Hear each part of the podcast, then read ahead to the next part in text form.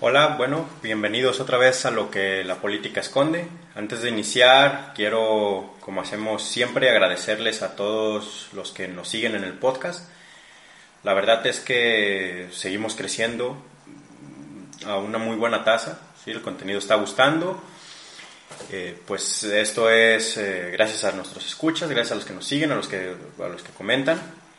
Y aparte agradecerles, pues pedir que nos sigan escuchando, que compartan este contenido, que, bueno, nos dejen sus comentarios, cualquier cosa con la que no estén de acuerdo. Eh, podemos pelear muy tranquilamente. En esta ocasión estoy aquí para hablar de, un, de una idea que me gustaría plantear, que es básicamente la estupidez de hablar de izquierda o de derecha. En ese tiempo donde la izquierda ha ido ganando terreno, lo, vemos en los medios de comunicación, la hegemonía hoy es este, la izquierda progre, que bien, los marxistas dirán que no es verdadera izquierda, los, más bien los marxistas leninistas y similares dirán que no es verdadera izquierda, pero bueno, la verdad es que, que lo es. No en los términos que ellos les gustarían, pero, pero lo es. Y pues nada más hay que ver las series de Netflix, hay que ver el contenido anticapitalista, pro... no pro minorías, sino pro colectivismos. Colectivismos ya en lugar de clase obrera, pues que si los chinos, que si los japoneses, que si los mexicanos, que si los latinos contra los anglosajones, que si los europeos contra, qué sé yo, que si el blanco contra el negro, el rojo contra el amarillo, etcétera, etcétera. O sea, lucha de clases, pero en otro nivel.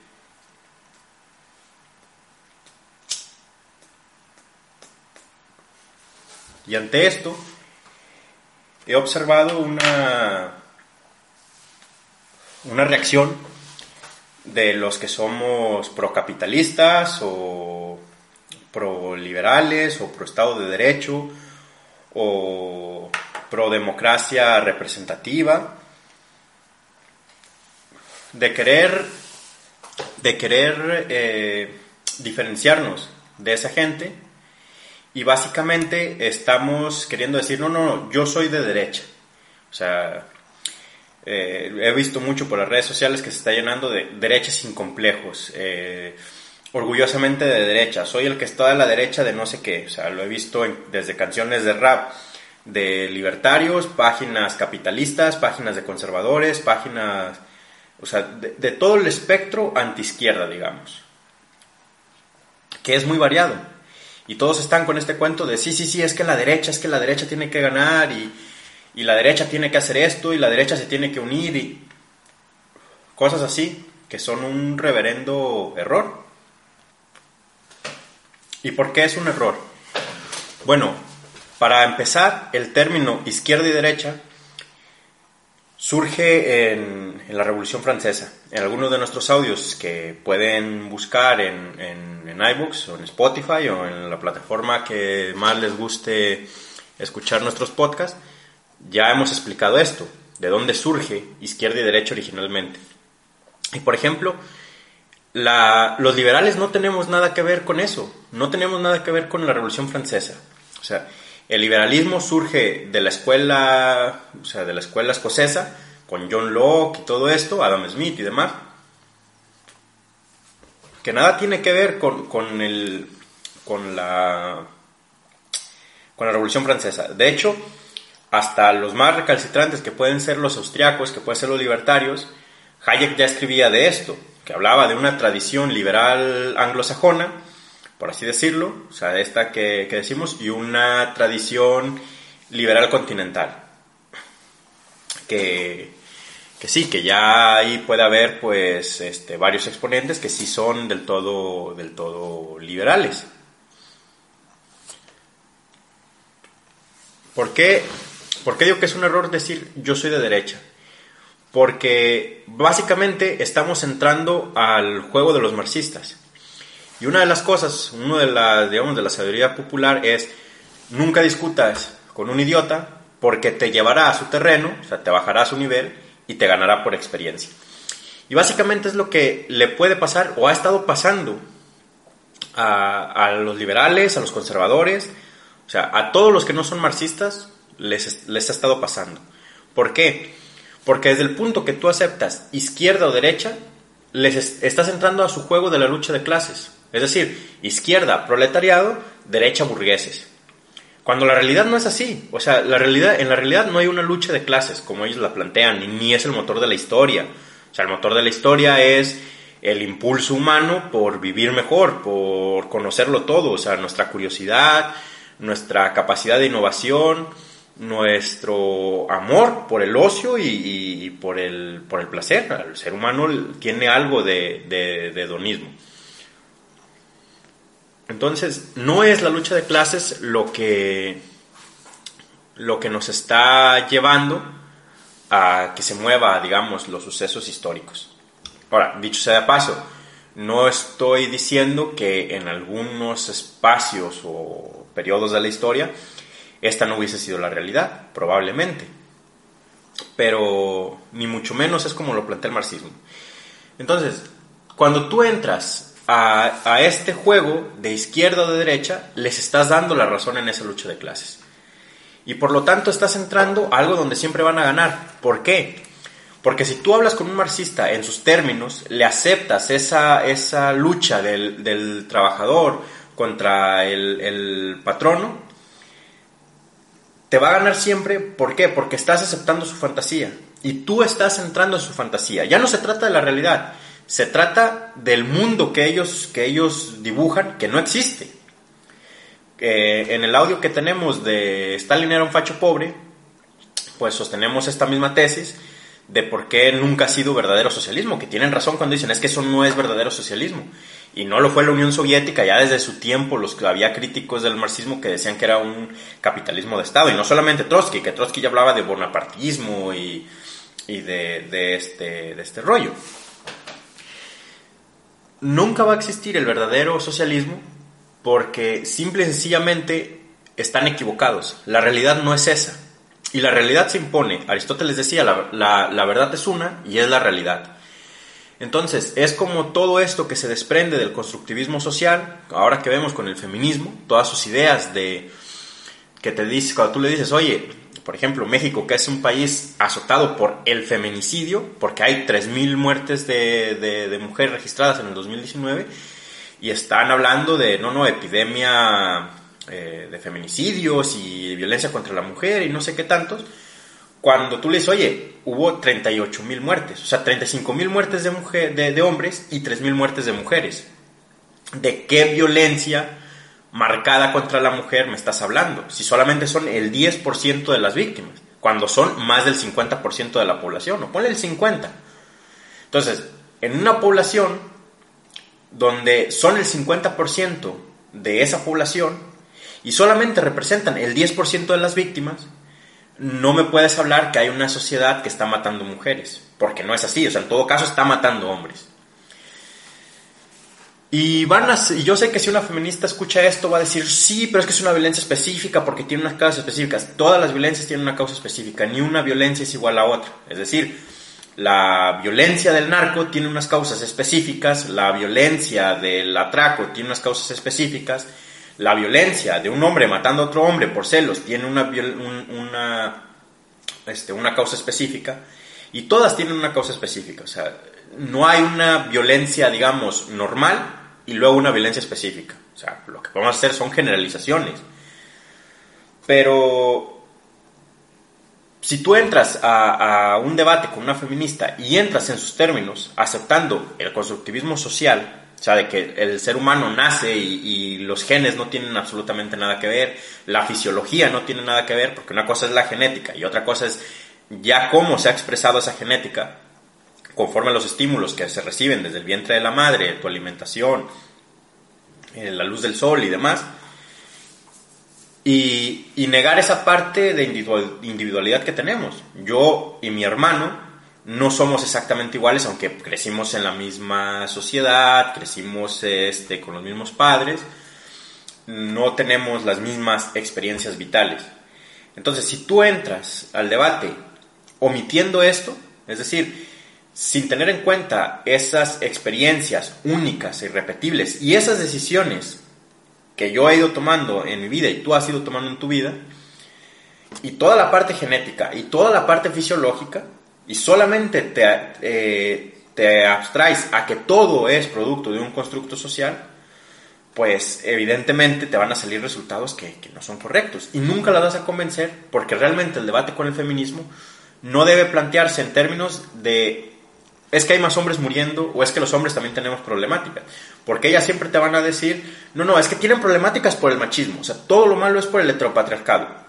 Si los hombres somos el noventa y tantos por ciento de las víctimas eh, mortales en los accidentes laborales a nivel mundial y somos el 70% de los asesinados a nivel mundial y somos los principales muertos, tanto militares como civiles, en todo conflicto armado, te van a responder que todo es culpa del patriarcado y que si el mundo fuera feminista, este, no habría guerras. Hasta, ese punto de, ridículas llegan. Que si las mujeres gobernaran no habría guerra. Algunas lo han llegado a sostener, como si, no sé, Catalina la Grande nunca hubiese existido, o María Teresa de Austria, o Isabel en Rusia. O sea, mujeres a lo largo de la historia que han gobernado y han hecho la guerra Isabel II de Inglaterra, la reina católica, o sea, la, Isabel de España.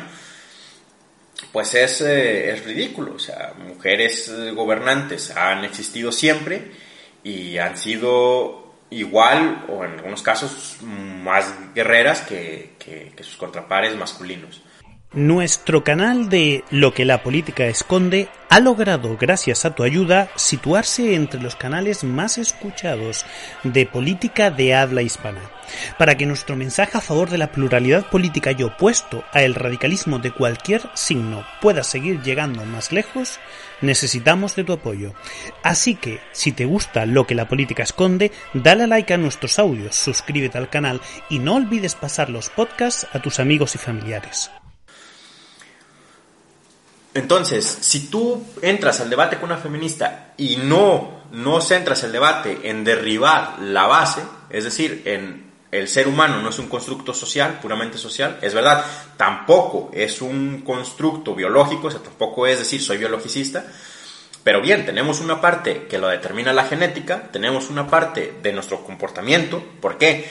Pues porque esta cosa, o sea, todos nosotros, todo, el cómo se forma nuestro cerebro, nuestras orejas, nuestra nariz, la piel, todo, todo, todo, está codificado en el ADN. Te guste o no, es un hecho. Y el cerebro también, o sea, el cómo funcionan las células eh, de, de tu cerebro, qué neurotransmisores, etcétera, etcétera, todo eso está marcado dentro del ADN. Entonces, te guste o no, el ADN influye. Ahora, con lo que sabemos de genética, pues es verdad, no, no todo es, o sea, más bien el ADN tiene muy poca influencia en términos, digamos, mendelianos, es decir, eh, este gen específico te hace blanco, o sea, de hecho el color de la piel eh, es, para que se entienda en términos relativos, pues es concentración de cierta, de, de melanina, bueno, de un par de sustancias. Y esa, por ejemplo, esas dos sustancias que interactúan principalmente para darnos el color de la piel, pues se ven afectadas por muchísimos genes. Entonces, personas con genes totalmente distintos, es decir, pueden tener la misma pigmentación.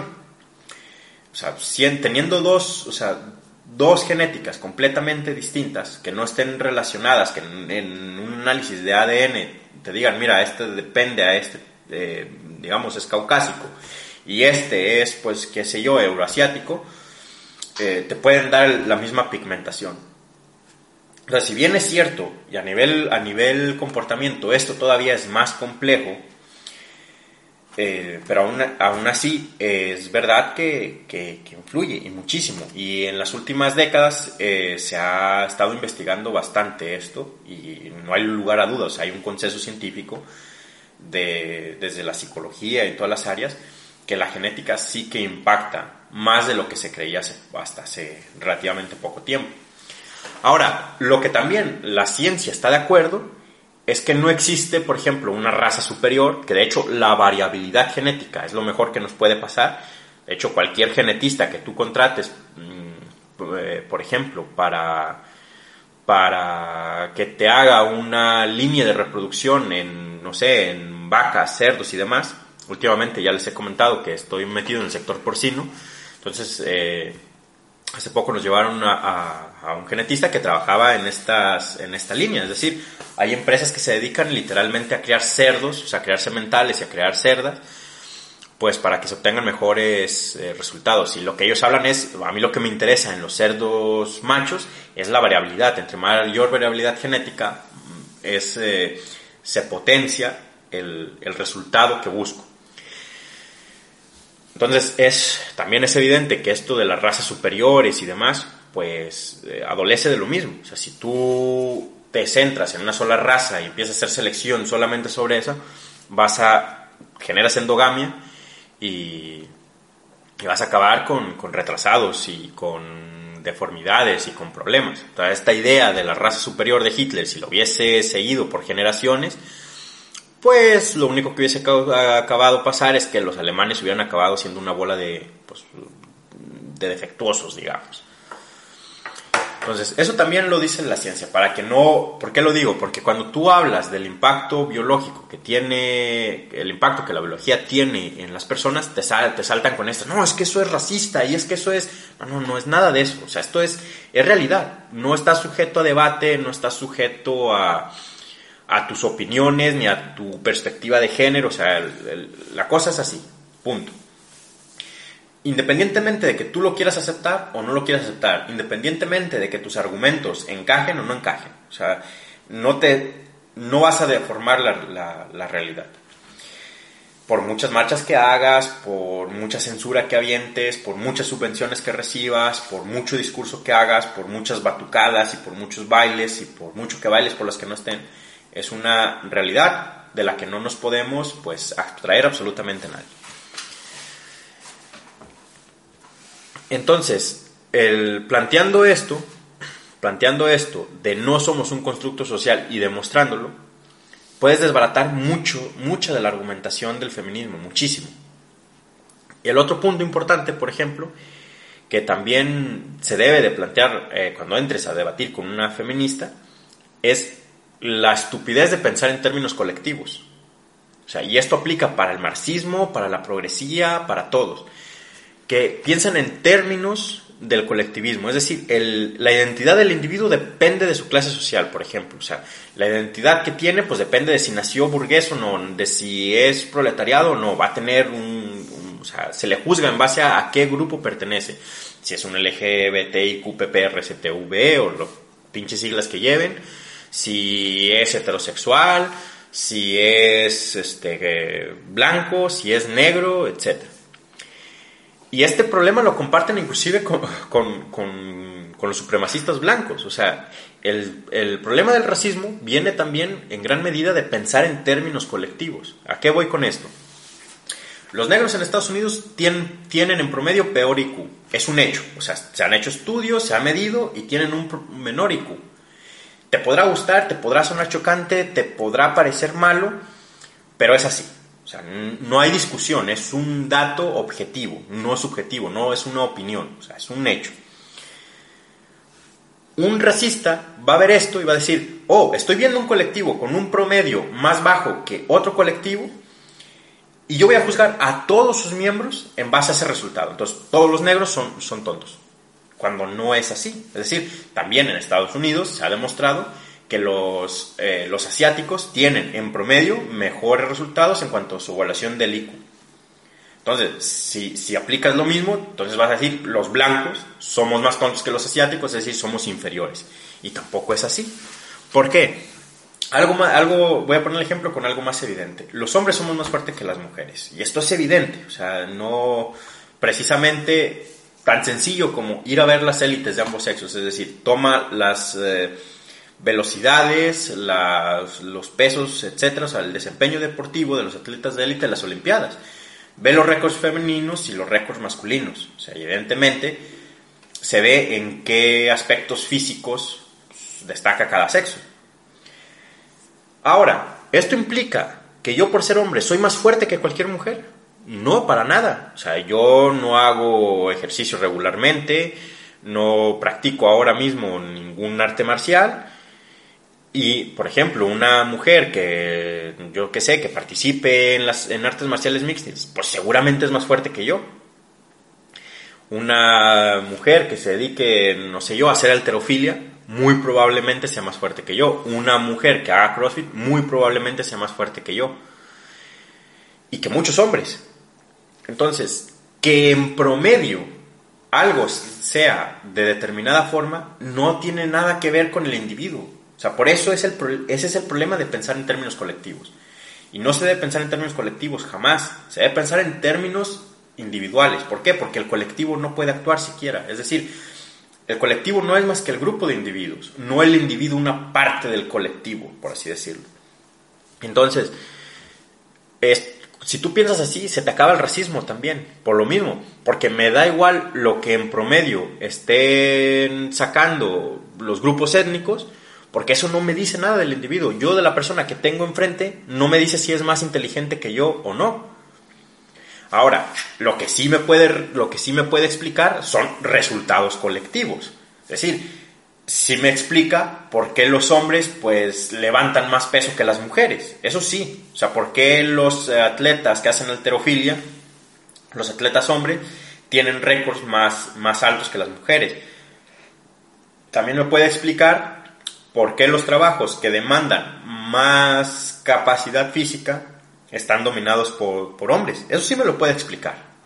Pero nada más. O sea, yo si me dicen a alguien, oye, eh, te vamos a presentar a una mujer X, antes de que la veas, ¿puedes asegurar que eres más, fuerte que ella? No, no lo puedo asegurar. Ahora, si me preguntas por probabilidad, lo más probable es que sí, que efectivamente sea más fuerte. Pero resulta que es una chica que hace CrossFit o que practica un arte marcial o que hace alterofilia y en ese caso, pues no, no es, eh, es más fuerte ella que yo. Entonces, si tú les quitas el pensamiento colectivo y les quitas el constructivismo social, que es bastante fácil de rebatir, es cuestión de buscar un poco la literatura científica, se les cae todo, se les cae toda la argumentación, porque todo su constructo, todo su constructo social, o sea, todo su constructo de pensamiento parte de estas ideas. Entonces, el marxismo, que el feminismo al final de cuentas es una es el hijo bastardo del marxismo, todo esto del ecologismo, todo esto del veganismo, todo esto, o sea, todo esto de la progresía, pues no es más que marxismo 2.0 y ya no pueden vender la lucha de clases porque el obrero ya vive bastante bien y a pesar de que el marxismo había predicho que como íbamos a buscar eh, siempre obtener más beneficios y, todo eh, depende del valor trabajo, pues la única forma de obtener más beneficios era pagarle menos al trabajador y que cada vez iba a vivir peor. Cuando bueno, la realidad es todo lo contrario. Entonces, como al obrero ya no le puedes vender tan fácil la lucha de clases, pues mira, vamos a sacar en lugar de lucha de clases, pues lucha de sexos, o lucha de especies, o lucha de ecosistema versus humano, y vamos a sacar un montón de, de temas, que si el indigenismo, que si no sé qué, de forma que tú ya no puedes mantener un, debate coherente. Es decir, cuando estás hablando con una feminista y le estás, mira, la cosa no es exactamente así, los problemas específicos que tiene la mujer no son exactamente por las causas que tú estás diciendo, y la historia no la puedes leer de esa forma, porque no se podían, eh, porque no, se, no fue la sociedad la que nos impuso la división sexual del trabajo, ni lo la sociedad, con su aumento de productividad, con sus inventos, con la tecnología, lo que ha igualado y lo que nos ha permitido abandonar esos roles. Entonces tú no puedes leer como que, ah, es que la mujer siempre ha estado oprimida porque no tenía representación política. Es decir, si tú comparas un siervo de la Edad Media con, con una sierva de la Edad Media, con una mujer siervo de la Edad Media, pues no había un privilegio, o sea, no, no había mucho que el hombre, o sea, en su calidad de vida y tampoco podían organizarse de forma distinta, es decir, se tenía que tener un montón de hijos porque se morían un montón de, críos. O sea, pocos sobrepasaban los tres años, pocos sobrepasaban la, la, niñez, entonces había que tener muchos hijos. Entonces la mujer se tenía que quedar en casa sí o sí, o sea, no había otra forma, si es que querías dejar descendencia, si, si es que querías que el grupo sobreviviera, porque aparte a la que hubiese un mal temporal, ¿sí? que lloviera, que, que no lloviera adecuadamente, que lloviera de más, o que empezara tarde, es decir, tú hoy avientas las semillas creyendo que, que el temporal va a empezar como siempre y resulta que las lluvias no empiezan hasta una semana después. Pues ya, o sea, ya la cosecha se, se perdió, buena parte de la cosecha se perdió. Y esto implicaba hambre. Y más las epidemias, más, las, o sea, más todo esto. Entonces había que reponer población. Y sí o sí, si no, la comunidad, el grupo se, se acababa. Entonces, claro, a eso súmale, como había tan pocos recursos, no es que hubiese menos recursos, o sea, en el mundo siempre han estado los recursos que, están ahora, simplemente no se podían aprovechar, no se podían transformar, había una escasez mayor y cada, o sea, si tú ves la historia de la Roma antigua, si ves la historia de los reinos eh, feudales, si lo ves, era, se acababa el frío y era temporada de guerra. ¿Por qué? Porque había que comer y si no, no se podía, muchas veces no se podía completar, o sea, no, te ibas a morir de hambre. Entonces, lo único que hacías era, tengo que ir a quitárselo a otro. ¿Por qué? Porque básicamente no podías, el comercio no daba tampoco para tanto, porque como tú no producías nada y el otro no producía nada, no había nada que intercambiar. Entonces, quedaba la guerra. ¿Y a quién ibas a mandar a la guerra? A las mujeres. Es decir, ah, mira, 50, el ejército va a ser 50% mujeres, 50% hombres. A las, recién, a las recién paridas, pues evidentemente que no. Y no nos olvidemos que por 315 mil años que, existe la especie humana, esa fue la realidad. Que con la revolución industrial esa y el malvado capitalismo que ha permitido toda esta bonanza que hoy se da por sentado, pues se han podido abandonar esos roles que nos impuso la naturaleza. Y no está mal abandonarlos, eh, por lo menos para mí. Igual alguien que sea conservador puede creer que sí. Para mí no está mal que se abandonen. Pero no me vengas a hablar que es la sociedad la que se la impuso o que toda esa, eh, toda esa teoría evolutiva aplica de aquí para acá, o que solamente en el cerebro no opera. O sea, todas esas adaptaciones que, que hemos tenido desde especies antes, o sea, desde el Australopithecus y desde antes, hasta llegar a Homo sapiens, y todavía por esos 315 mil años, hasta hace 200 años prácticamente, o menos, de la Segunda Guerra Mundial para acá, mm, no pesan. O sea, claro que pesan y claro que nos hace tener preferencias distintas. Entonces, pero bueno, todo este rollo, toda esa cháchara, ¿qué tiene que ver con el error de decir soy de derechas?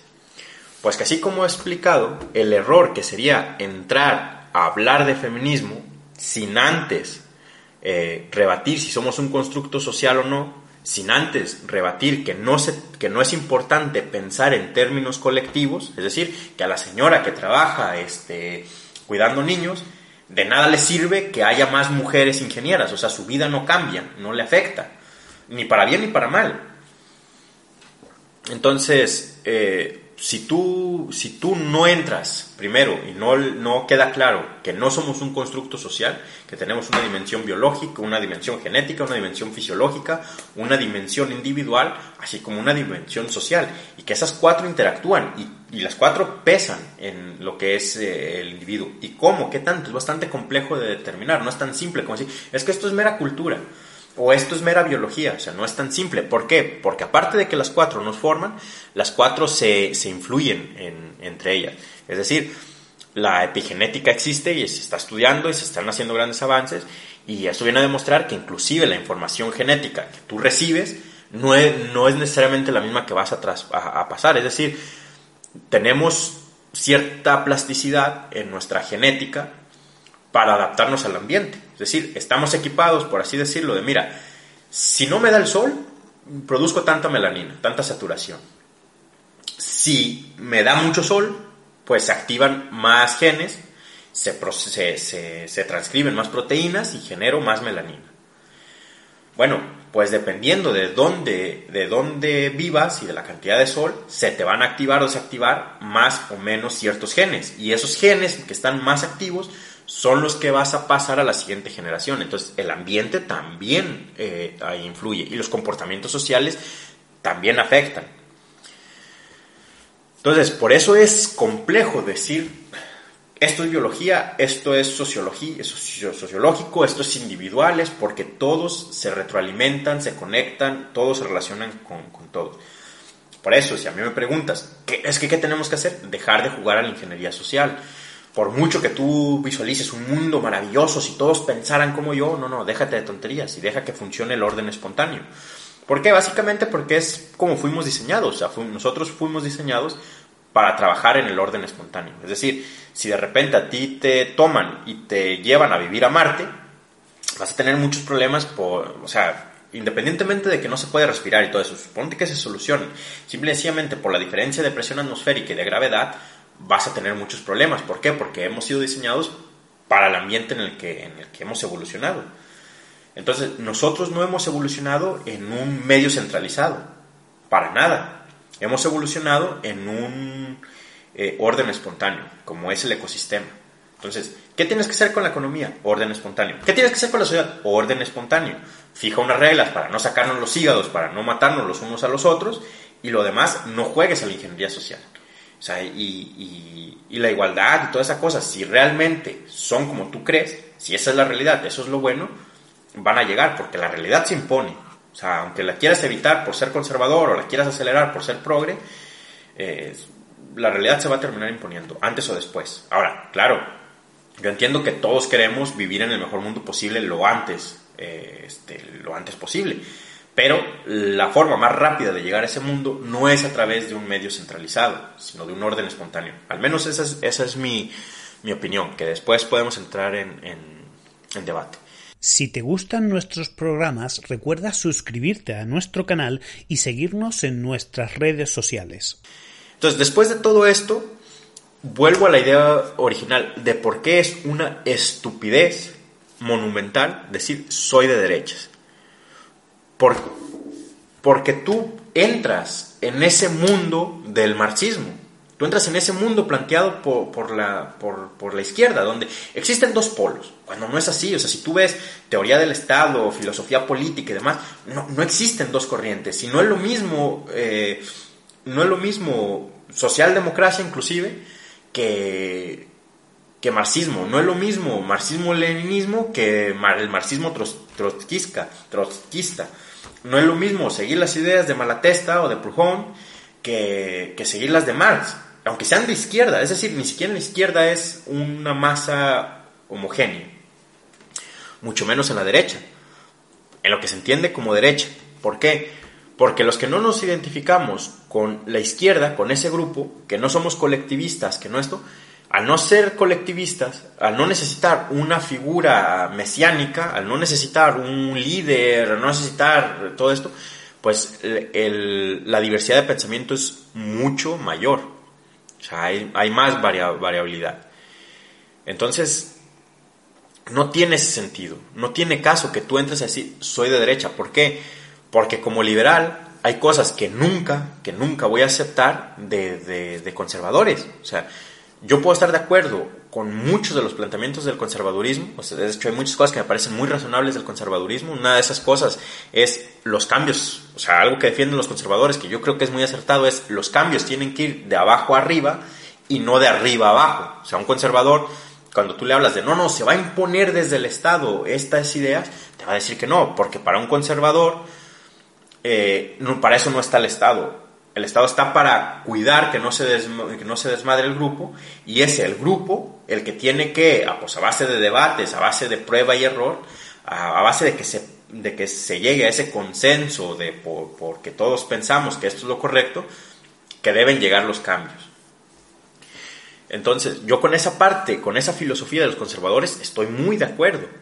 Con la que yo no, con otra cosa que, defiende el conservadurismo, con la que estoy muy de acuerdo, es que la familia tradicional es importantísima y que le da cohesión a la familia y que, que un niño que crece con mamá y papá eh, crece mejor. Ojo, pero en lo que no estoy de acuerdo es que ese modelo aplique siempre. Es decir, si mamá y papá se llevan como perros y gatos, pues igual ese niño crece mejor solo con mamá o solo con papá.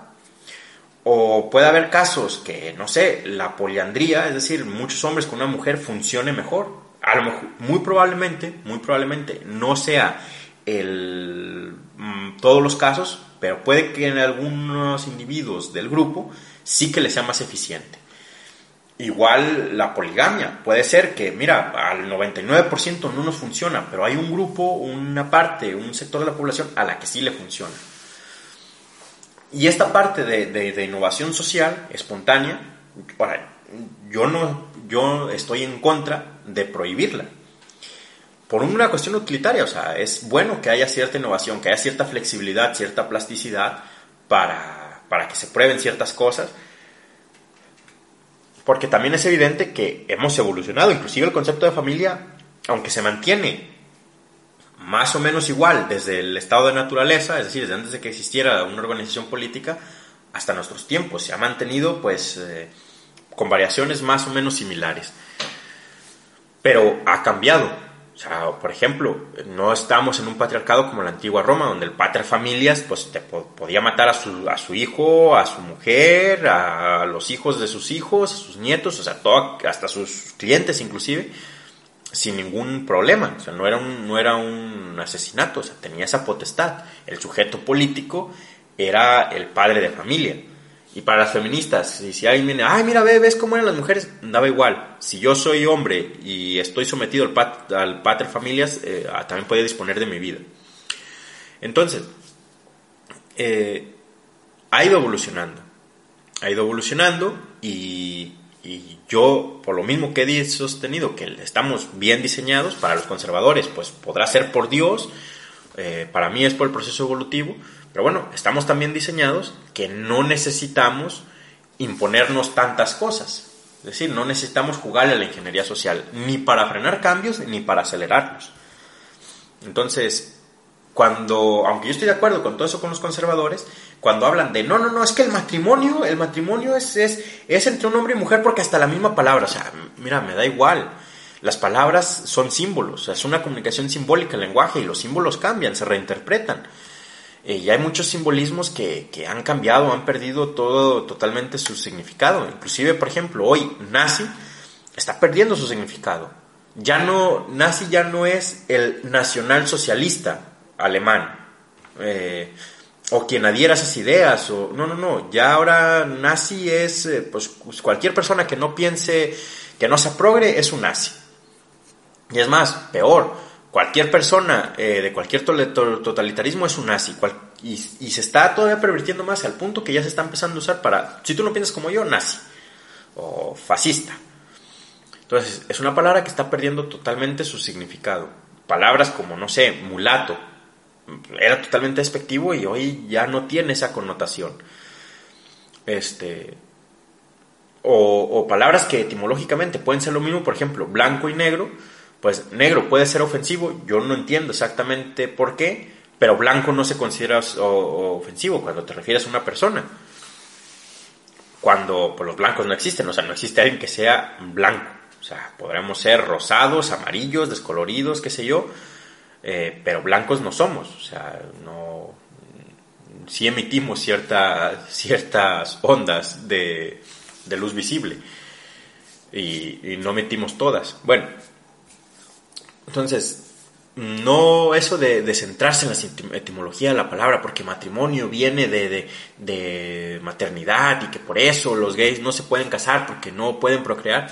Mira, para empezar, el avance de la ciencia y tecnología te va a dar en la madre si ese es tu argumento, porque antes o después eh, la procreación no va a ser necesaria tal cual. Es decir, ya no nos queda tanto, o sea, a lo mejor no lo vemos nosotros en nuestra generación, pero no queda tanto, una generación o dos lo va a ver, eh, que haya, de hecho, ya existen úteros artificiales, que aún no pueden gestar si tú quieres los nueve meses eh, o lo que sea, pero ya, ya existen, y existe la fecundación in vitro. Entonces, dentro de poco no va a ser necesario eh, hombre y mujer para procrear que te podrá gustar más, te podrá gustar menos, te podrá parecer mal, yo puedo entender todo ese debate ético, bioético y demás, y está bien que se dé, pero no es un buen argumento, simple y sencillamente. Y aparte, pues eh, me parece hasta un mal argumento para un conservador que apela a que, el, que es heterosexual es natural y que el sexo, la sexualidad no es un constructo social. O sea, ¿cuál es el miedo a que adopten los, los, los niños, los gays, si tú dices que, que, el ser homosexual o que ser esto no es un comportamiento aprendido, que no es un constructo social, que la sexualidad tiene una parte de naturaleza? Pues siendo así, pues a un, un heterosexual nace heterosexual y no va a ser gay porque lo enseña. Entonces, bueno, hay cosas con las que yo nunca voy a estar de acuerdo con un conservador evidentemente. Entonces, si, si ser de derecha es ser conservador, yo no soy de derecha. Ahora, si ser de derecha es ser liberal, pues un conservador no es de derecha. Si ser de derecha es ser libertario, pues ni un liberal clásico, ni un liberal pragmático, ni un conservador son de derechas. Si ser de derechas es ser anarcocapitalista, pues ni siquiera los minarquistas y los libertarios, eh, los otros libertarios, van a ser de derecha. Ahora, con esto no quiero decir que tengamos que caer en el enfrentamiento con completo. No, al no necesitar ninguna de estas ideologías, al no necesitar un Estado omnipotente y al todas estas, eh, todas estas eh, corrientes políticas buscan un Estado pues relativamente pequeño que se circunscriba a realizar ciertas funciones y que creemos en la democracia representativa y que creemos este, en la división de poderes y en los derechos individuales, pues no hay ningún problema, no hay ningún problema en, tener un sistema político donde se siente un, conservador con un liberal y mira, vamos a debatir y, vamos a llegar a un acuerdo. Los que sí son un problema son los totalitaristas, llámense fascistas o llámense este, marxistas o llámense anarquistas. Todas estas personas que quieren imponer por la fuerza, que quieren hacer una revolución e imponer por la fuerza lo que ellos creen que es un mundo mejor, sí que son un problema.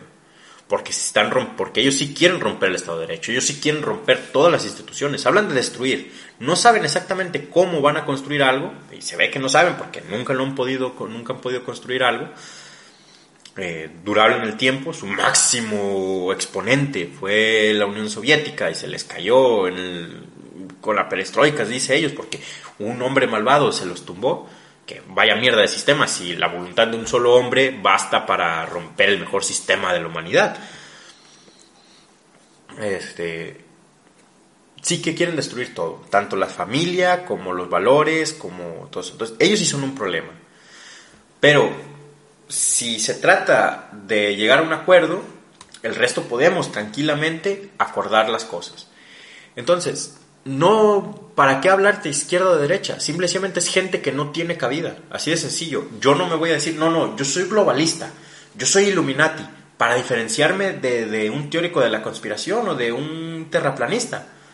Simple y sencillamente los ignoro. ¿Por qué? Porque yo no me voy a poner a debatir si la Tierra es plana o redonda. O sea, es, algo que si tú quieres creer esa estupidez, pues más, más estúpido estaría yo si me pongo a, a hacerte caso. Ahora, no quiere decir que no esté bien, si alguien lo refute y demás. No, no, no estoy hablando de eso. Pero mi vida, mis creencias, mi sistema, mis coordenadas políticas no se van a ajustar en base a lo que ellos creen. No me, no voy a ajustar todo esto en base a lo que los terraplanistas creen. O sea, sería una estupidez. Ellos en todo caso se tienen que ajustar a lo que, a lo que es la realidad. Que la Tierra es redonda y mira, eh, se tienen que ajustar a eso. Les guste o no les guste nunca van a poder diseñar un aparato que, eh, por ejemplo, ignore, o sea, nunca van a poder crear un sistema de posicionamiento global, bueno, o planal, en, este, como ellos quieran, porque no van a poder crear satélites si ignoran que la Tierra es eh, redonda y la gravedad y todo el mecanismo y toda la mecánica planetaria.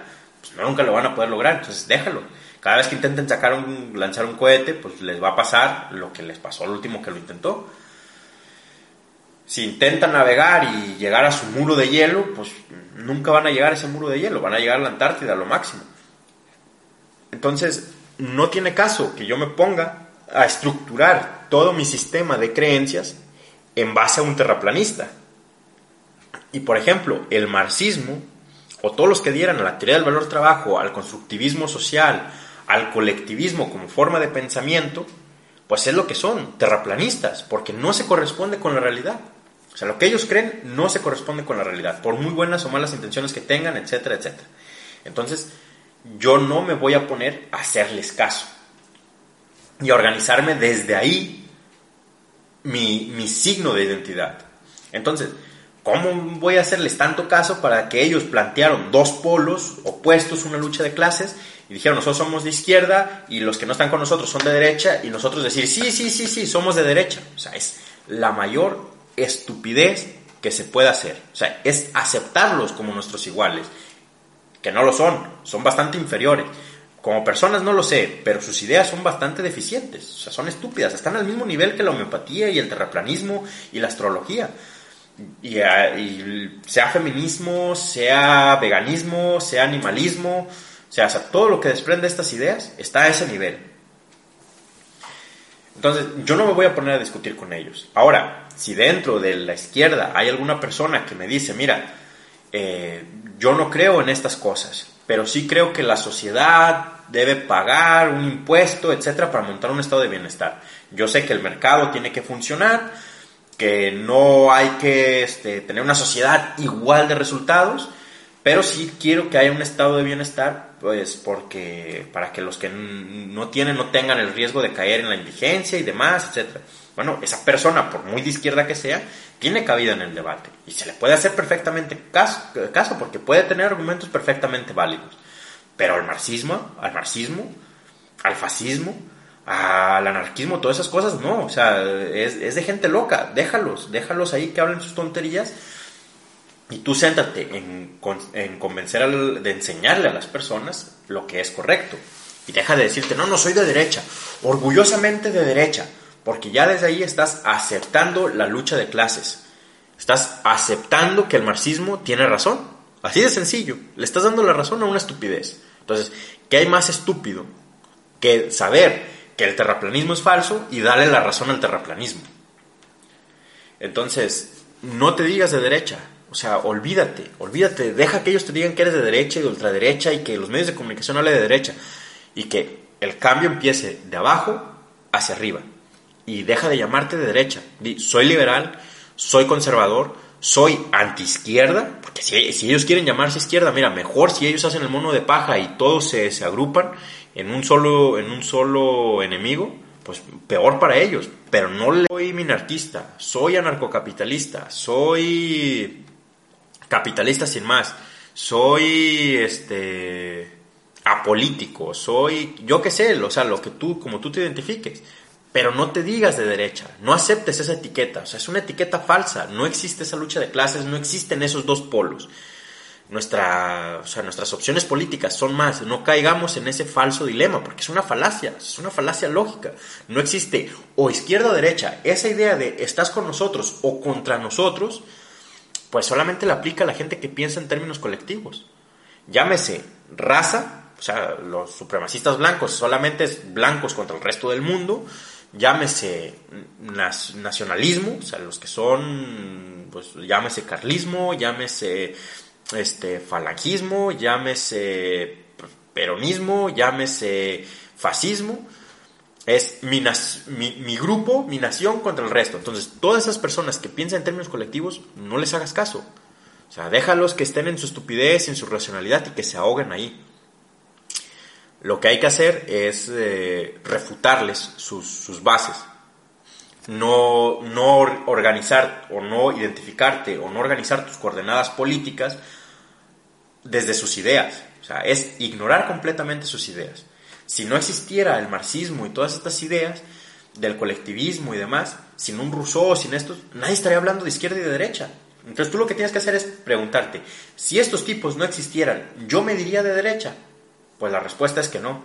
Entonces, ignóralos. Hay que ignorarlos y hay que convencer a las personas de que esas ideas están equivocadas, no darles la razón. Entonces, olvidémonos de decirnos, soy de derecha, de derecha sin complejo, no, no, soy capitalista, soy conservador, soy nacionalista, soy capitalista, conservador y nacionalista eh, soy capitalista y liberal, soy pro libre mercado, soy, o sea, lo que quieras, pero no caigas en esa falsa, en esa falsa dicotomía que planteó el marxismo de proletariado versus burgueses. No seas marxista. O sea, si tú eres antimarxista, no seas marxista. No les hagas caso, no les sigas el juego. Porque lo que apuntaba al principio, si tú aceptas su, su, una parte de su fantasía, si tú les aceptas eso, ya te atrayeron a su estupidez, ya te rebajaron a ese mundo fantasioso que ellos tienen estúpido y te van a ganar, te van a ganar no solamente por experiencia, sino porque ellos pueden deformar la realidad. Tú estás tratando de explicar cómo es la realidad y ellos te están hablando de un mundo que no existe, que ellos se inventaron. Entonces, claro, en un mundo inventado, ellos son los dioses porque pueden cambiar las cosas a voluntad. Mira, como no tengo que ver si en la realidad es o no es, sino que es mi mundo ideal, pues como si digo que los cerdos vuelan. Si es mi mundo, yo puedo decir lo que se me venga en gana. Entonces, vas a perder, siempre vas a perder, siempre se va a perder el debate. No se trata de debatir como si fuese de igual a igual. Son terraplanistas. Y así de simple. ¿Cómo tratarías a un terraplanista? ¿Cómo le dirías a la persona, no, no, el terraplanismo no es así? O sea, no le haces caso a un terraplanista. Tú le explicas lo que es la gravedad a una persona, le enseñas lo que es la gravedad, lo que es la física, lo que es la mecánica y, con eso, o sea, si una persona, lo que es la trigonometría, y con eso cualquier persona medianamente inteligente sabe que el mundo no es plano. Y no le ocupas de refutar el, terraplanismo. O sea, simplemente es el mundo que es. Y esta es otra arma que puedes esgrimir contra los marxistas cuando dicen, es que nunca has leído a Marx. ¿Y? Nunca he leído un, al, nadie terraplanista. Yo en mi vida he tocado un libro de terraplanismo. Ni lo pienso hacer jamás. ¿Por qué? bueno, si, tuviese el interés igual de, rebatir al terraplanista, igual me pongo a ver, pues para ver qué tonterías dice y, y callarle la boca. Pero si no, si no es ese mi objetivo, yo no necesito saber de marxismo, no necesito saber de terraplanismo, no necesito saber de astrología, no necesito saber de homeopatía. ¿Por qué? Porque tengo una herramienta que se llama epistemología que me, que me ayuda a conocer qué puede ser verdad y qué no. Entonces, esta herramienta me ayuda a saber que, pues mira, hay método científico, que hay lógica, que hay este, dialéctica, que hay bla, bla, bla, ciertas herramientas que me permiten diferenciar las fantasías o, las tonterías de la realidad. Entonces, aplicando esas herramientas, yo sé lo que es verdad y lo que no. Y el marxismo no lo es, punto. No necesito saber ser experto en marxista para saber que es una estupidez, como no necesita ser experto en terraplanista para saber que es una estupidez. Por tanto, vuelvo a repetir y a reiterar, dejémonos de llamarnos de derechas. Eso es algo marxista. Tú no eres marxista, no le sigas el juego. Ya dominan la cultura, ya dominan esto como para que todavía tú solo entres en su juego. Entonces, olvídate de decir soy de derechas. El soy de derechas, el, el término izquierda y derecha debe quedar relegado a la izquierda política, si quieres decir. O sea, ¿y a qué me refiero? Por, o sea, si yo entiendo izquierda y derecha, ¿por cómo que me estás diciendo a la vez que no lo use? Es decir, a ese grupo de personas que piensan en términos colectivos, déjalos que ellos hablen de ese falso dilema, que usen esa falacia. Y aprovechala. Aprovecha para golpearlos. Mira, la izquierda, la izquierda, la izquierda. Tú eres de derecha, no, yo, yo, yo soy liberal. Ah, liberal es ser de derecha. Mira, yo no sé de qué me hables. Yo no me identifico así. No sé de qué me estás hablando. Yo sé que no existen dos polos únicamente. Estamos liberales, estamos conservadores. Yo soy liberal. Ellos son los que dicen que son de izquierda y esas ideas están mal. Punto. Y déjalo. Entonces, entendamos eso. Creo yo que es bastante importante porque ya dejamos que bautizaran al libre mercado como capitalista. O sea, libre mercado como capitalismo. Ya dejamos que bautizaran a, o sea, a todo le han querido bautizar. Pues no le sigas el juego. No, les, no caigas en, sus, en, en identificarte con sus símbolos. Porque ellos están diciendo, derecha es malo. Y tú vas y dices, sí, yo soy lo malo. Y orgullosamente lo malo. Yo entiendo que mucha gente dice, no, es que es para no tener, es que hay que decir que soy de derecha sin complejos. Y yo lo puedo entender. Pero hay que entender lo siguiente también. Toda esta gente de la izquierda política, por así decirlo, el marxismo, el feminismo, el veganismo, usan el espectro emocional, no el espectro racional. Si tú, si tú ves, eh, si tú ves los argumentos de las feministas te dicen, ¿por qué no empatizas con la víctima? ¿Por qué? Imagínate lo que siente. O sea, te hablan de sentimientos, de empatía, de, de por qué no entiendes qué se siente ser esto, de las emociones. Entonces, ¿cuál es el problema de hablar en términos de emociones y no de razón? Que las emociones son totalmente subjetivas, que no representan a la realidad y que ningún problema se va a solucionar haciendo un berrinche, ninguno. O sea, tú puedes sentirte muy ofendido por algo y, estar muy alterado emocionalmente, tus decisiones a partir de ahí, aunque tengas toda la razón en estar ofendido y, y en estar así de emocional, aunque esté totalmente justificado, si tú emprendes acciones en ese estado, lo más probable es que hagas puras tonterías. ¿Por qué? Porque tu juicio está nublado. Y lo que nos lleva a tomar buenas decisiones es la razón, no la emoción. Rebajarse a solamente usar la emoción es rebajarte en la escala evolutiva, es volverte una bestia, dejar tu humanidad y volverte una bestia. Y sin razón no existe ni bien ni mal. Una leona que se come a sus cachorros a nadie se le va a ocurrir decir, mira qué malvada es. Pues te puede dar pena por, por, los cachorros, te puedes, te puedes resultar chocante, pero no es malvada. Y es algo bastante común que muchas eh, madres depredadoras en, en, la naturaleza, al verse impedidas eh, por, por, hambre o por lo que sea de, de alimentar a sus crías, se las terminan comiendo, pues para sobrevivir ellas y, y ya está. No lo hacen lo hacen por un impulso natural, por un instinto, por una emoción, por así decirlo. Pero no lo hacen pensando en, oh, voy a causar daño, oh, tengo un, trauma y tengo esta fijación y los voy a matar. No, no, no. Ni, oh, estoy enojado con su padre, me los voy a matar para que el padre sufra. No, no piensan en nada de eso. O sea, no tienen ese pensamiento abstracto. Entonces, sus acciones no son malas no tienen la capacidad, un animal no tiene la capacidad ni de ser noble, ni de ser bueno, ni, ni de ser malo. O sea, un animal es lo que es y ya. Los únicos que tenemos capacidad para el bien y para el mal somos los animales con inteligencia. A mayor inteligencia, mayor capacidad. Y de momento, los únicos que podemos tener esa capacidad somos los humanos. Si en la inmensidad del espacio encontramos otra especie, probablemente esa especie, una especie inteligente, pues esa especie inteligente tendrá la capacidad para el bien y para el mal. O si en algunos eones evoluciona otra especie en este planeta eh, con la misma inteligencia que el ser humano o, muy similar, probablemente tenga la capacidad del bien y el mal. Ya se, ya se ve en algunos animales algunos indicios de protomoral. Entonces, no, no hay que caer en eso, pero hay que entenderlo. ¿Por qué? Porque también es cierto que los seres humanos somos tendientes a tomar las decisiones con nuestra parte emocional.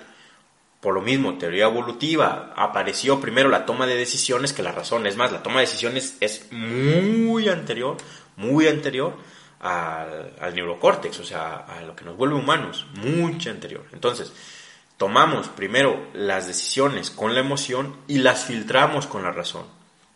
¿Qué tan, qué tan bien hacemos esto? ¿Qué tan mal? Bueno, dependerá de, qué tan lógico eres, cómo te has ejercitado para, para gestionar eh, tus reacciones emocionales y demás. Pero entendiendo esto,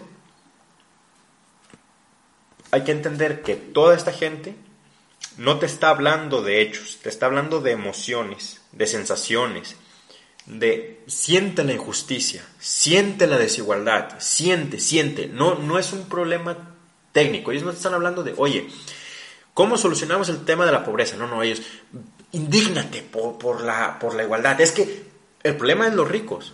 O sea, para ellos el problema no es el hambre, es bastante secundario, aunque digan que sí, que no, lo que les, lo que les mueve, lo que le mueve dentro de su corazón no es, no es ver eh, pobreza, no, no, es la indignación de la desigualdad.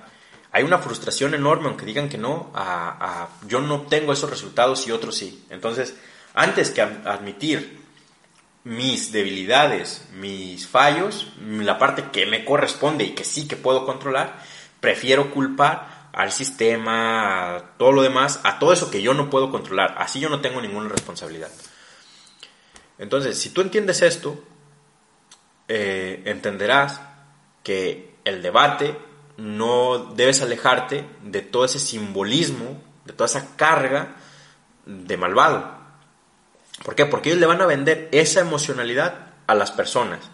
Y esas personas lo van a asimilar mucho más fácil que tú querer hablar de, oye, mira, es que la única forma que tenemos de vivir mejor, pues es creando cosas y esas cosas pues las puedes crear tú solo de forma autárquica o intercambiar lo que tú creas con otros. Y esas cosas pues no solamente son lo que tú usas, también las herramientas pueden entrar perfectamente en eso. Y tú no valoras, tú no valoras en base al trabajo, valoras pues cuánto te cuesta a ti adquirir esa pieza, lo que vas a recibir, lo que vas a entregar, eh, en base pues a tus gustos, a tus metas, a bla bla bla, no en base a cuánto trabajo tiene socialmente necesario, bla bla. O sea, lo que tú le estás tratando de vender es más complejo, porque la realidad es compleja. Sin embargo, el marxista se lo simplifica. Mira, tú eres pobre porque aquel es rico. Y si, si, si matamos a aquel, se acabaron tus problemas. Eso, eso es fácil de asimilar emocionalmente. Entonces, para cuando tú llegas a querer hablar de, desde la realidad, desde la razón, a una persona que previamente ya fue infectada con este odio, difícilmente la vas a hacer cambiar. Entonces, hay que alejarnos de esas etiquetas. Hay que entender cómo funciona el cerebro, hay que entender cómo funciona el marketing, porque al final esto es lo, que hace la izquierda es marketing. El movimiento feminista es más marketing que nada, no está solucionando ningún problema de la mujer, ni los va a solucionar de esa forma. O sea, hay que ver la huelga en México. ¿Qué, qué, qué va a hacer salir a, que las mujeres protesten? ¿Qué va a cambiar? Absolutamente nada. Ahora, todos estos problemas, ¿cuántas veces no sé, los que, los que estábamos, eh, veíamos lo que se a venir, cuántas veces no elegimos a, las, a, muchas mujeres? Que es que mira, los, los feminicidios con Peña Nieto, ¿cuántas veces no dijimos? Esto se va a empeorar si votas por fulano de tal. Se los dijimos hasta el cansancio. Y no entendieron. ¿Por qué? Porque ellas estaban emocionadas ellas y ellos, los 30 millones de votos, tenía, estaban con una emoción que llama, llama, llámale indignación, llámale rabia, llámale desesperación, etcétera, por las injusticias que habían vivido. Entonces, y siguen en lo mismo. ¿Qué van a hacer saliendo a, a destruir comercios y a protestar? Nada.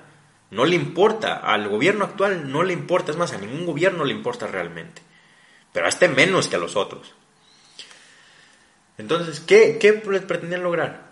¿Qué van a, qué van a solucionar si, si no es que hay que sacar una ley en México que, que sea del feminicidio? ¿Para qué? ¿Para qué vas a hacer una ley especial para mujeres o institutos? ¿Qué, para qué le pides al gobierno que haga algo? Si nada de lo que hace el gobierno lo hace bien. O sea, la educación está para el culo.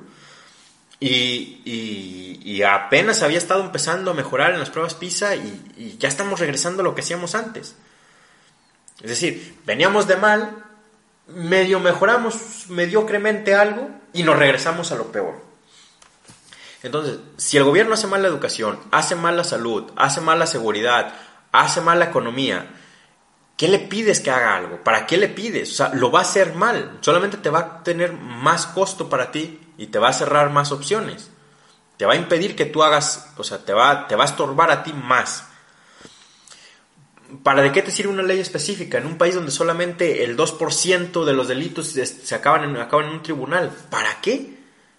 Si el sistema judicial no sirve, ¿para qué hablas de leyes? O sea, absolutamente de nada. Entonces, si quieres resolver el problema de la mujer, México, por ejemplo, pues tienes que estar hablando, tendrías que estar hablando de exigir separación de poderes, que en México no existe, o sea, no existe una separación real de poderes, de federalismo, que también se lo están cargando desde hace mucho tiempo. Y esto no solamente es, eh, o sea, Morena lo aceleró, lo que tú quieras, pero ya se lo venían cargando, o mejor dicho, nunca lo hubo. Este, necesitamos un sistema judicial que funcione, más al estilo anglosajón que, otra cosa. Necesitamos eh, un marco normativo racional, porque es estúpido la cantidad de, de burocracia que tenemos en el país para desde las personas, empresas, todo el mundo. O sea, hay una cantidad de normas, de, normas, eh, de normas estúpidas, exageradas. Necesitamos transparencia, necesitamos rendición de cuentas, o sea, necesitamos todo eso para tener un marco donde la sociedad funcione adecuadamente. Y ya desde ahí podríamos plantear soluciones a problemas específicos. Pero si desde lo general está mal, desde la base está mal, no vas a solucionar nada particular. Así de sencillo, o sea, y haz lo que quieras y, crea 20.000 institutos para la mujer y que se le destinen todo, todo el dinero del mundo que quieras y que se creen todas las leyes que quieras. No vas a solucionar absolutamente nada. Pero al entender esto el movimiento feminista, no lo va a entender. Primero, porque siguen con sus ideas que habíamos dicho al principio, colectivistas, de o sea, primero tienen una mala idea. Y segundo, apelan totalmente a la emoción. Están súper indignadas por 3.000 muertes de mujeres. O sea, imagínate ahora, si las tornas fueran al revés, si fuesen 3.000 hombres muertos y 35.000 mujeres muertas, o sea, no, no, simplemente no, no están actuando desde la razón, sino desde la emoción. Entonces, esa es la, la fuerza de la izquierda, la emoción, no la razón, la emoción. Entonces, si tú le sigues ese juego de decir soy de derecha, le estás entrando a ese juego donde a ti te, te, etiqueten con algo que ya genera una emoción negativa. Es decir, la derecha, la derecha es fascismo. O sea, fíjate lo, lo, inteligentes que fueron. Le llamaron ultraderecha al, al fascismo. Ellos sí tienen, es decir, si tú sigues, llevas al máximo sus ideas, sea de Projon inclusive, que, que habla de que son anarquistas, de la teoría del valor trabajo y de la economía planificada, sí o sí te va a dar siempre un sistema totalitarista. No hay otra forma. ¿Por qué? Porque si no es desde el Estado donde se haga todo, si tú dejas la libertad, libertad a las personas de comercio, aunque a un principio todo lo vuelvas cooperativa, antes o después va, va a haber alguien que diga, mira, yo este dinero que hay en la cooperativa no lo quiero meter a comprar nueva herramienta. Va a decir otro, mira, yo lo meto, pero a cambio me das eh, mayor ingreso. Y se va a volver al capitalismo. Entonces necesitan, sí o sí, siempre como consecuencia de sus ideas, una fuerza represora para evitar esto. No, no pueden tener una economía de mercado y a la vez eh, que no surja capitalismo. No se puede. Técnicamente no lo pueden lograr. Entonces ellos siempre van a necesitar un sistema totalitarista. Sin embargo, las ideas que dicen que son de derecha, el liberalismo político llevado a su máxima expresión, a lo más extremo, es anarcocapitalismo. Es decir, la máxima... ¿Por qué, lo que, qué es lo que pide el liberalismo clásico inclusive? Que el Estado tenga la mínima expresión y el mínimo peso posible en la vida de las personas. O sea, el mínimo es cero. Entonces, lo más extremo del, del liberalismo, lo más radical, es el anarcocapitalismo, que es totalmente opuesto al fascismo. O sea, lo más, si la derecha fuese liberal, la ultraderecha sería el anarcocapitalismo. Si es un conservador, un conservador, por ejemplo, ¿qué puede ser lo más ultra que, se nos ocurra? Pues igual podría ser, qué sé yo, una teocracia, como los judíos, por ejemplo, un país, un modelo como Israel, podría ser algo lo, más extremo hoy en día que se me ocurre desde el punto de vista conservador, pero igual con protestantes o igual con, con católicos, dependiendo de la, de la, sociedad. Es decir, un, Estado teocrático, por ejemplo. Puede ser lo más extremo desde el conservadurismo. Algo similar a los ayatolas de Irán. Eso es lo más extremo que se me puede ocurrir de, desde, desde una posición conservadora. Ahora, hay conservadores que son ateos. Ni eso, inclusive puede ser que ni eso, pero bueno. ¿Qué otras corrientes hay? pues, ¿qué es lo más extremo que a un socialdemócrata se le puede, un demócrata de Estados Unidos le puede llegar a pasar? Un estado de bienestar a lo nórdico. O sea, los extremos de las diferentes corrientes de la derecha no son un totalitarismo, o no necesariamente tienen que ser un totalitarismo, o muchas no son un totalitarismo. ¿Y qué fue tan inteligente? Esto creo que fue en la internacional que organizó Stalin ya. Llamarle fascista Fascismo la ultraderecha. La ultraderecha es fascismo. Entonces, para la izquierda, ya lo decía Lenin, no, el fascismo es la, la, etapa superior del, del, capitalismo. Entonces, todo este capitalismo postindustrial es fascismo para ellos.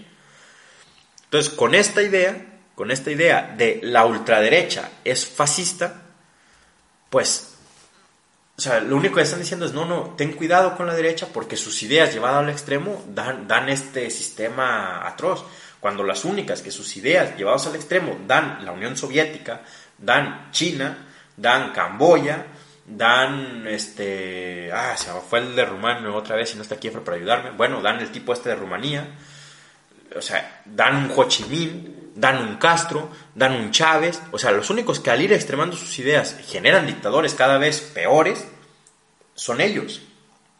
Sin embargo, nos cargaron a los que no somos de su grupo nos cargaron esa, ese, estigma, cuando no es verdad, o sea, cuando no se corresponde con la realidad. Tranquilamente puede ser liberal y si llevo mis ideas al extremo, no voy a tener un dictador. O sea, el extremo del liberal es que no haya gobierno, o que haya un gobierno ultra, ultra, pequeño. Entonces, no hay dictadura en el extremo del liberalismo. Y es más, si, si ah, tomas un, liberalismo económico y tienes una dictadura, lo más probable es que esa dictadura se te vuelva una especie de dicta blanda y acabe cayendo. En cambio, si de no tener dictadura, una dicta blanda y luego una dictadura de verdad.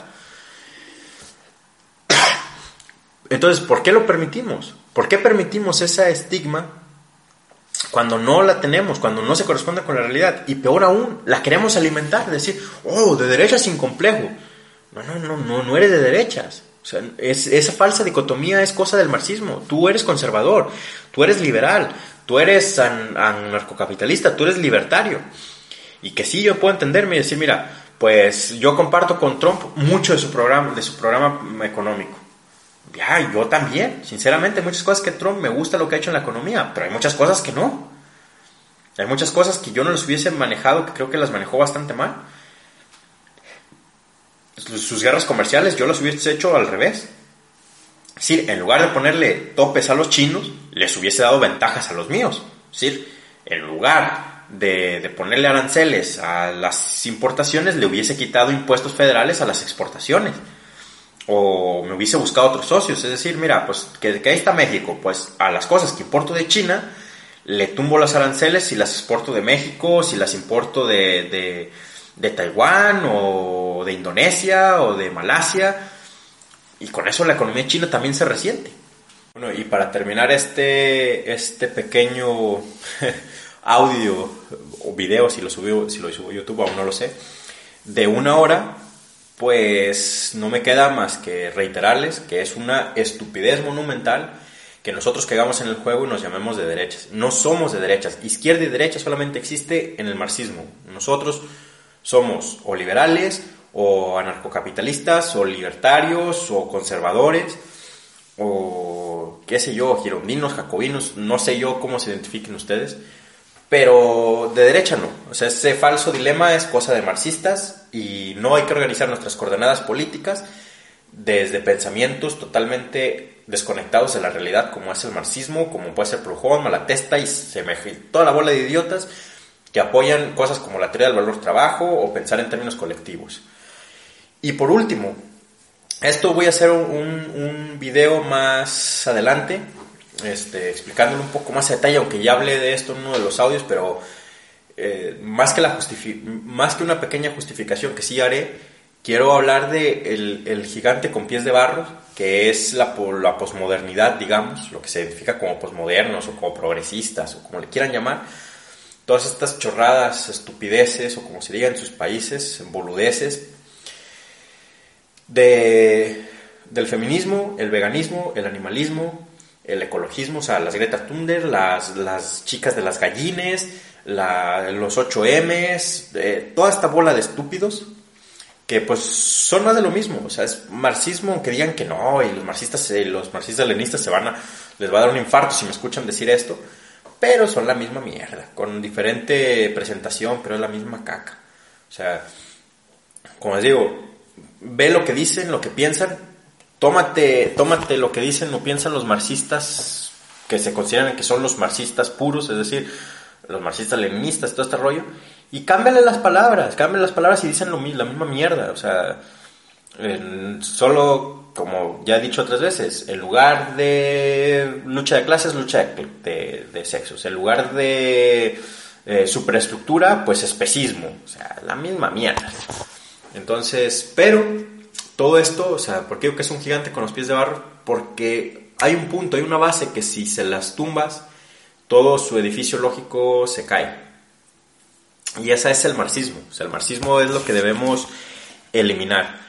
Y yo tengo alguna propuesta para eliminarlo definitivamente. No sé si, que, si a ustedes les parezca, ¿no? Ya se las pondré a, a sugerencia. Así que, antes de irme, les recuerdo que, pues bueno, bajo la descripción va a estar nuestro PayPal y cuando el Patreon esté dado de alta lo vamos a poner en la descripción. Pues si les gusta el contenido, invítenos un café, a mí que no bebo, una cerveza lo que sea. Y, o vuelvas nuestros, nuestros mecenas y, para que esto siga este, creciendo.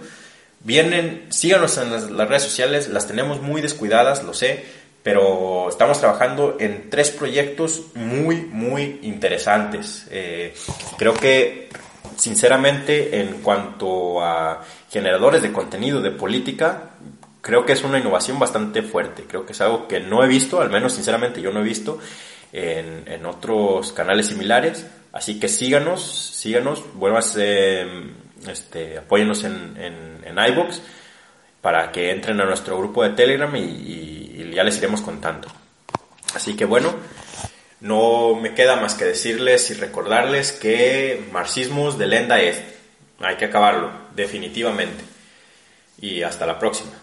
Lo que la política esconde se financia gracias a las aportaciones que hacen nuestros patronos y a los mecenas que nos patrocinan a través de nuestro canal de iVoox. Apóyanos y disfruta de los contenidos exclusivos para patronos y mecenas. Y únete a nuestro canal de Telegram en el que podrás plantearnos tus consultas y peticiones sobre las temáticas a tratar en los programas.